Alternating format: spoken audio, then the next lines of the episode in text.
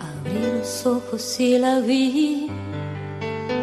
Estaba linda como siempre. Las primeras luces del día la invitaban a cambiar. Como en Rayuela de Cortázar o como en Historias encadenadas de Sigioto, ahora, en Tropezón de Radio, personajes, lugares, objetos insólitos. Los informes especiales de Mo para nada casual.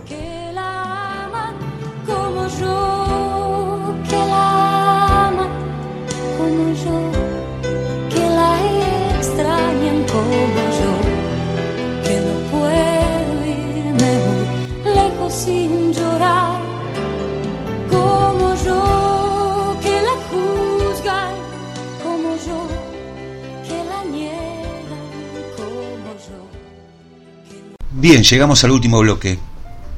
Hoy les voy a hablar de las casas chorizo. Las casas chorizo son edificaciones icónicas, principalmente de países como Argentina, Paraguay, Uruguay y Chile, las cuales poseen una belleza que nos transporta a años antiguos y únicos. Estas casas se caracterizan por tener una fachada rectangular, así como también una ornamentación particular donde hay diferentes aberturas angostas y altas. Además, tienen las habitaciones ubicadas a lo largo de un patio interno o interconectadas a través de una serie de puertas para ir de una a otra habitación. Estas casas pueden encontrarse en ciudades grandes como Montevideo y Buenos Aires, aunque también en poblados pequeños. Sea cual fuera el caso, el origen de este nombre está cargado de historias y eventos particulares. Hoy te voy a desarrollar algunos de ellos. ¿Por qué los distintos nombres de la Casa Chorizos? Aunque el nombre de Casa Chorizo es un poco llamativo, la realidad es que esta denominación cambia significativamente de acuerdo a los países. Por ejemplo, en Uruguay y en Paraguay, estas casas se las conocen con el nombre de casa patio o casa estándar, pero en otros lugares también se les conoce como casa criolla, casa de los gringos o media casa pompeyana. Sin lugar a dudas, son muchos los nombres que reciben estas edificaciones, cuya construcción se remonta a finales del siglo XIX y principios del XX. A pesar de la variedad de denominaciones que reciben las casas chorizos, todas comparten la misma estructura y organización. Algunas teorías sobre el origen del nombre. El nombre de Casa Chorizo es popular en Argentina, debido a que estas construcciones fueron edificadas entre los años 1870 y 1930 y existen diversas teorías acerca del origen de esta denominación. Algunas de ellas son más aceptadas que otras, ya que cuentan con fuentes bibliográficas y a continuación te voy a explicar y detallar algunos casos. El origen a partir del patio. Hay una explicación, que se le intentó dar al origen del nombre Casa Chorizo, que surge a partir del hecho de que los patios de esas casas jugaban un papel fundamental para los encuentros sociales. Aquí, las personas del lugar solían entretenerse y compartir una agradable comida los domingos, principalmente en nuestro Buenos Aires, una parrillada, donde el chorizo es un ingrediente siempre presente. Así, con el tiempo se fue aceptando el nombre de Casa Chorizo para hacer referencia a las parrilladas de los domingos que se llevaban a cabo en este tipo de viviendas. Sin embargo, hay otro origen que tiene que ver con la estructura interna de la vivienda, porque a finales del siglo XIX, distintos arquitectos funcionalistas le atribuyeron el origen del nombre de Casa Chorizo al hecho de que estas viviendas tienen una estructura interna particular donde las habitaciones se ubican una detrás de otra comunicadas entre sí con puertas. Esto hace que la casa tenga una forma semejante a una ristra de chorizos, lo que explicaría el nombre también que se le pudo haber dado. Sin embargo, debemos conocer a Giuseppe Casaccio Rizzo. Después de hablar del origen del nombre Casachorizo, es necesario hacer referencia a la mente maestra detrás de estas obras de la arquitectura. Esta persona no es otra que el gran Giuseppe Casaccio Rizzo, y aunque para muchos sea desconocido, sus obras se encuentran distribuidas en muchos rincones de Argentina. Rizzo llegó a Buenos Aires el 2 de enero de 1886 a bordo del barco llamado Principessa Mafalda. Estando en esta ciudad, Giuseppe comenzó a vivir sus sueños y diseñó un prototipo de vivienda especialmente destinada a responder las necesidades cotidianas de la gente común, reinventándose en cada paso y perfeccionando cada vez más sus obras. Este artista publicó su primer libro en 1902, pero muchos académicos no llegaron a conocerlo. A pesar de esto, el legado final de Giuseppe fue una colección con más de mil planos, los cuales además tenían anotaciones escritas a mano. Posteriormente, también se descubrió un diario que contenía distintas observaciones sobre las obras arquitectónicas de la época. ¿Qué nos queda decir el origen a partir de su nombre? Un hecho curioso es que cada vez que alguien entendido en esta materia veía alguna de las viviendas creadas por Giuseppe Casachorizo, enseguida decía, miren, una casa chorizo. Sin duda, la fonética de esta expresión es bastante similar a casa chorizo, y quizá con el tiempo las personas locales comenzaron a llamarlas estas viviendas de ese modo. Como conclusión, a pesar de que no se sabe con exactitud cuál es el origen del nombre casa chorizo, realmente varias teorías al respecto tienen mucho sentido. Incluso, el origen de esta denominación puede deberse a una mezcla de distintos factores. Sea cual fuera el caso, estas casas son un reflejo de nuestra historia, de nuestra historia de la arquitectura nacional. No se vayan, ya viene la chapa. Canciones con historia. Nada casual. Los martes en la Freeway, tropezón de radio. Tanto va el cántaro la fuente que con nosotros, la verdad, no se rompe.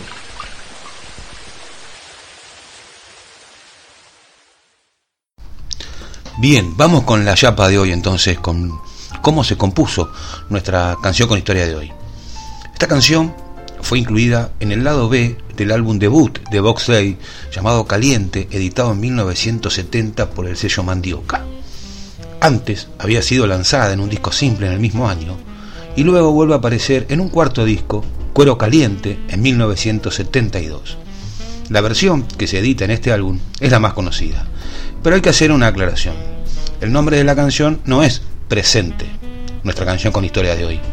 El nombre es El momento en que estás y entre paréntesis presente. Es que al registrarla en Sadaic, el nombre presente ya estaba registrado. Es por eso que en la contratapa del álbum aparece la palabra entre paréntesis. Además, algo llamativo es que el sello Mandioca, encargado de editar el disco, al igual que los integrantes de la banda, no le dieron importancia a esta canción, ya que ellos apostaban a los aspectos, si se quiere, más ligados al, rock duro que tenía Box Day. Los encargados de cantar en la banda eran Ricardo Zulé y el bajista Willy Quiroga. En esta canción podemos escuchar la voz de ambos. Ahora, ¿en qué se inspiró Ricardo para componer Presente? Bueno, primero voy a hablar de la letra. Fue la ruptura de un amor adolescente que escribió el compositor a los 17 años. Fue un noviazgo con Graciela Hildebrand que duró dos meses y le permitió a Ricardo crear Presente y Canción para una mujer. Tiempo después se reconcilian y se casan. Como te dije antes, tenía 17 años. Por lo tanto, la canción se escribió en 1967. Años antes de que sea editada, también fue importante la influencia que le generó la lectura de Coplas a la muerte de su padre, escrita por el poeta castellano Jorge Manrique, esta elegía, escrita en el último tercio del siglo en honor al maestre Santiago Rodríguez Manrique, padre de Jorge, el poema medita sobre la fugacidad de las cosas y la estimación del plazo de la vida.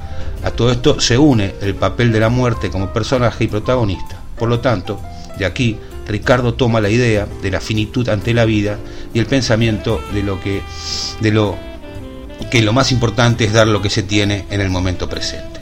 Con respecto a la música, bueno, la base armónica, es decir, la sucesión de acordes, es, es similar a la que utilizó el compositor del barroco alemán Johann Pachelbel en su famosísimo Canon en Re. Ricardo dice que este círculo cerrado de acordes corresponde a un ciclo que el hombre reconoce con facilidad. Ten en cuenta que Zule es violinista y ya desde su adolescencia conocía la obra de los académicos como Pachelbel. Ricardo Zulé utilizó el sentimiento de un amor adolescente entristecido por una ruptura momentánea, la idea de la fugacidad de la vida que se desprende del poema de Jorge Manrique y la base armónica de una antigua composición barroca del siglo XVII para crear una de las canciones más importantes de la historia del rock. Así que los dejo en este último capítulo de Tropezón de Radio con esta canción con historias de hoy. Presente para nosotros. Hasta el próximo martes.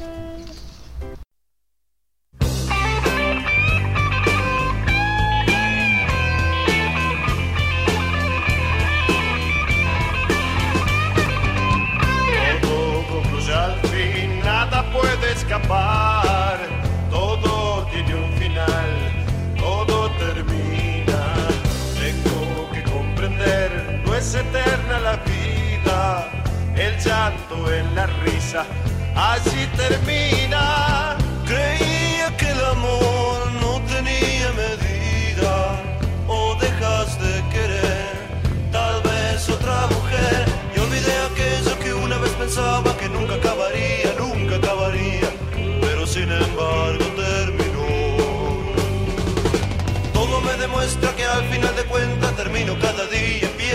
día, creciendo en mañana fracaso.